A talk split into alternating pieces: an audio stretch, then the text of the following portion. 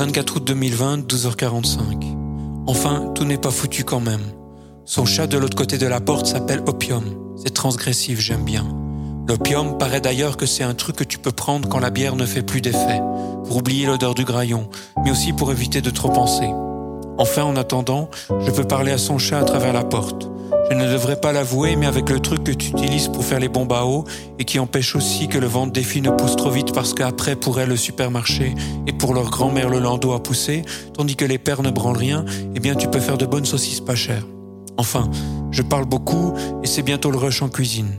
Trois fromages nous motivent en disant qu'on peut être fier de notre travail, que chez Burger King, on se fout pas de la gueule des consommateurs parce que tout est grillé à la flamme.